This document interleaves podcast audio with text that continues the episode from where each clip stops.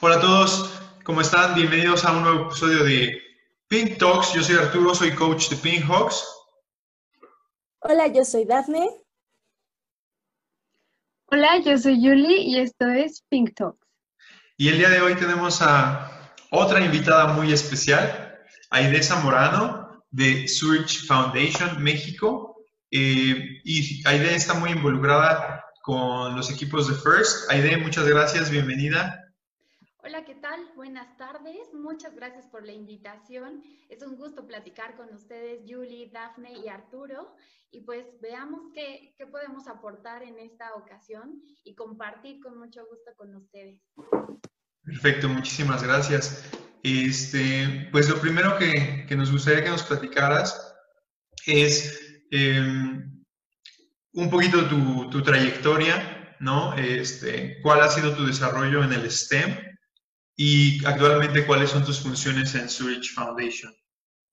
Sí, antes que nada me gustaría cambiarles aquí, les voy a hacer un poquito de trampa, pero creo que lo amerita.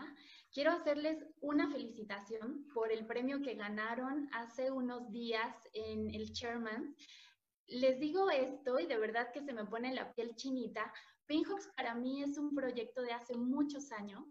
Eh, yo vine a hacer este equipo y entonces siempre tienes ese sentimiento de orgullo. Entonces, cuando dieron la notificación que ustedes ganaron el Chairman's, bueno, lo celebré a la distancia, este, estamos muy felices y aquí está la prueba de, del trabajo bien hecho, el trabajo bien hecho de sus mentores, el trabajo bien hecho de sus, de sus coach y por supuesto de ustedes como alumnas también. Entonces, antes que nada me gustaría pues hacer extensivo ese reconocimiento y que es una felicidad compartida que por supuesto desde Zurich la compartimos también con ustedes y muy en especial desde la C-Zurich Foundation, que es quien nos ayuda a, a, a acompañarlas en esta trayectoria. Y para contar un poquito de mí, bueno, yo estudié comunicación, ¿no? Eh, para la, la sorpresa de muchos, eh, yo siempre he dicho que el tema de mujeres en STEM y no es un tema de yo estudié STEM y me dedico a eso, ¿no? Es un tema de, aunque no tengas una formación en ciencia, tecnología, ingeniería o matemáticas, puedes apoyar a otras para que se abran camino. Y mi rol aquí es el de comunicar a través del STEM el de acompañar a mujeres jóvenes como ustedes, buscar oportunidades y ayudarles a alcanzar sus sueños. Yo les voy a compartir algo que, que, no, que no le he compartido a nadie en un espacio abierto así como, como en apenas ni en grabación, ¿eh? O sea, les voy a compartir una primicia de mi vida. Yo sí fui de esas niñas a las que le dijeron que la física, la química y la medicina eran cosa de hombres. ¿Ok? Entonces, yo sí era de esas que me encantaba la física, en, química me iba extraordinariamente bien y cuando estaba en la secundaria creía que iba a estudiar alguna de esas dos ramas. Pero en algún momento la vida te convence y no la vida así como un ser sobrenatural o algo eh, muy raro, sino son todas estas convenciones sociales alrededor de ti que se puede llamar familia, que se puede llamar escuela, que se puede llamar amigos, un montón de componentes alrededor de tu, eh, de tu figura central que te van diciendo de una u otra forma que esas, eh, pues sí, em, eh, materias son más para niños, son cosas de hombres. Y bueno, se me fue quitando un poco la, la, idea y cuando llegué a la preparatoria dije, bueno, voy a estudiar medicina, porque la verdad me iba bastante bien en todo lo que tenía que ver con ciencias. Y cuando nos llevaron de la preparatoria a una universidad a visitarla y hacer esta orientación vocacional, uno de los retos era bajar al anfiteatro de esta universidad y ahí empezaba el recorrido para los que queríamos estudiar medicina. Bueno, yo no fui capaz de cruzar esa puerta y entonces dije, no, la medicina no es mío, pero otra de mis opciones era estudiar comunicación y la verdad es que me encanta mi carrera, eh, siempre la he disfrutado muchísimo, pero en algún momento también eh, siempre me he inclinado por los temas que tienen que ver con la ciencia y la tecnología. Tengo 14 años en el mundo corporativo y siempre me he ido a industrias que se tratan de, este tema, de la ciencia, de las matemáticas, de la ingeniería en general. Y entonces he podido aprender tanto de mujeres como de hombres sobre cómo se van articulando sistemas, por ejemplo. Es por eso que he podido pues, conocer programas como el que ustedes participan, que es FIRST. Oye, gracias por compartir esa, esa experiencia. La verdad es que es muy interesante. Como que ahorita esas barreras ya se han tirado un poquito, no al 100%, pero un poquito, y, es muy interesante pues saber eso, ¿no? Y, bueno, antes de continuar, pues muchísimas gracias también a, a ti eh, y a Zurich, porque Zurich es definitivamente uno de los patrocinadores más importantes que tenemos en el equipo, eh, un patrocinio que ya tiene varios años con nosotros y, como se los decíamos de forma interna, creemos que el Chairman's es, es un premio que no se gana por, por, el trabajo de un par, ¿no? sino que es un trabajo que se gana en conjunto y ese conjunto incluye a todos nuestros patrocinadores y todo lo que hemos trabajado en, en estos cuatro años de la mano de Zurich, ¿no? Entonces compartimos ese premio y esa felicidad de haber ganado con ustedes. Realmente son una parte muy importante de nuestro equipo. Entonces, gracias, gracias por todo el apoyo que, que le has dado este, a Pinhawks. Y, y, por el otro lado, pues me llama mucho la atención esto que hablas, ¿no? De, de, de poder hacer STEM sin STEM. Y aquí me identifico desde dos partes. Número uno, yo tampoco tengo eh, una carrera como tal de STEM, ¿no? Eh, Claudia, que es la directora de eventos nacionales de Tech Milenio, que fue parte de quienes iniciaron este proyecto de Pinhooks, también me lo decía, me decía, bueno, es que tú no, tú ni eres ingeniero ni tienes nada de eso, ¿no?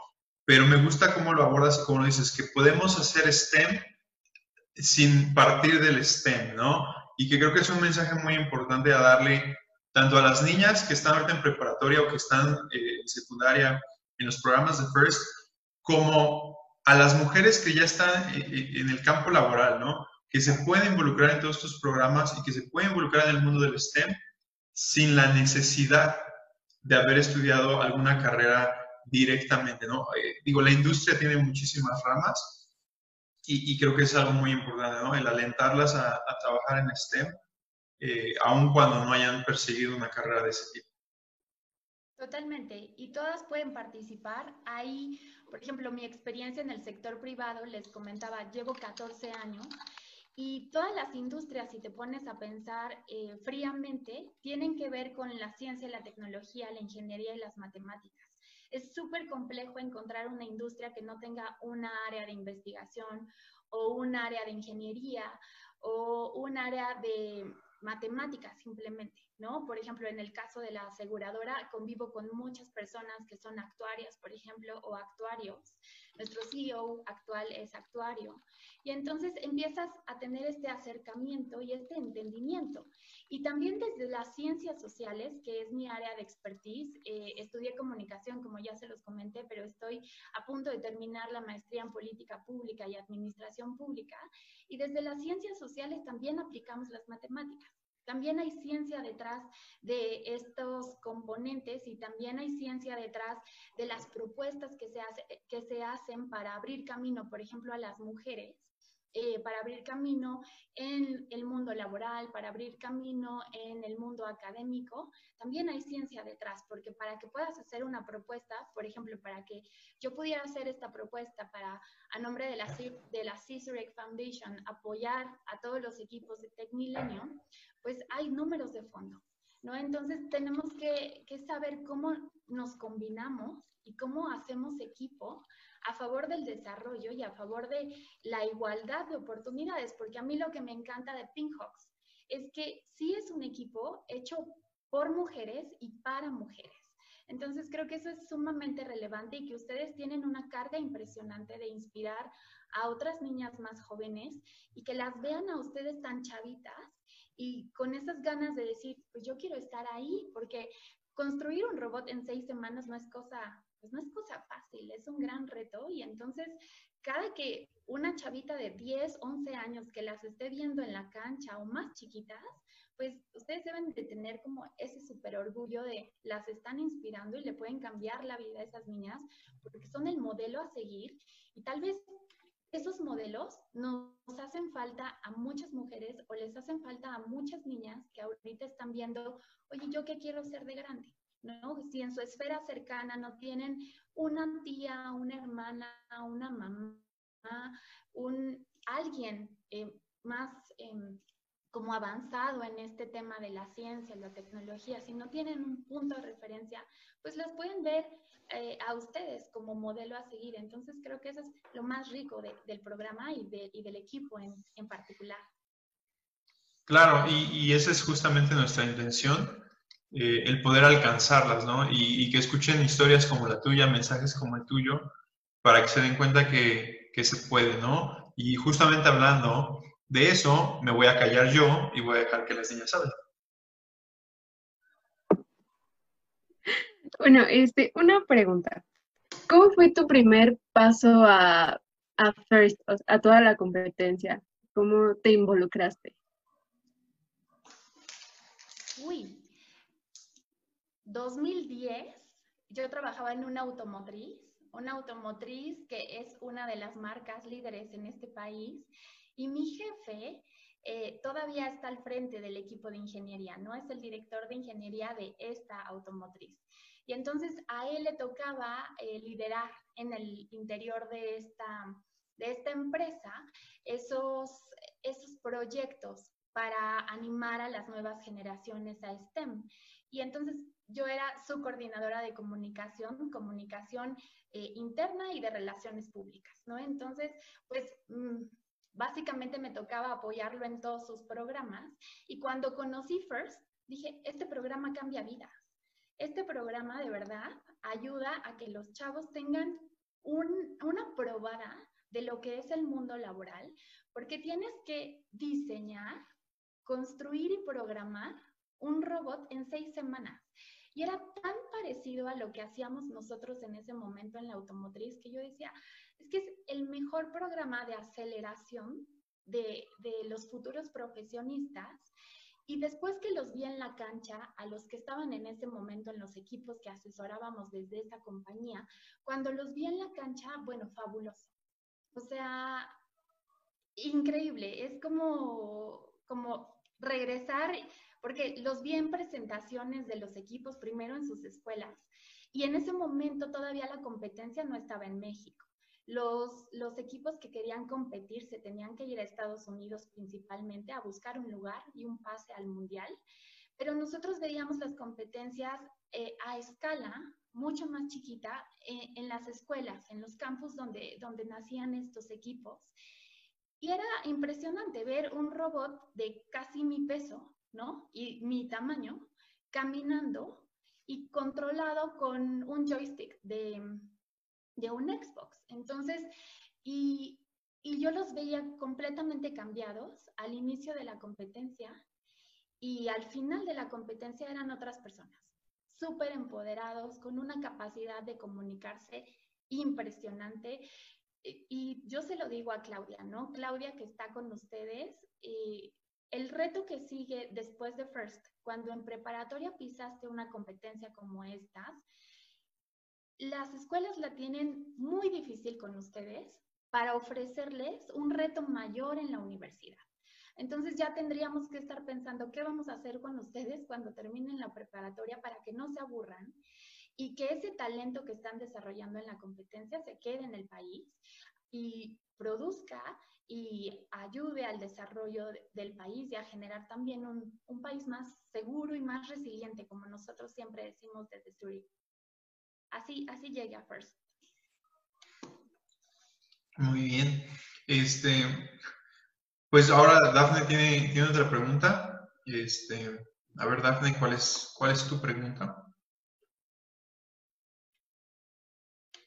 Sí, yo quisiera preguntar cuál es el papel que desempeñas ahora en Zurich y pues cómo te ayuda a ti como persona y qué has aprendido de él. Ok, llevo tres años en Zurich.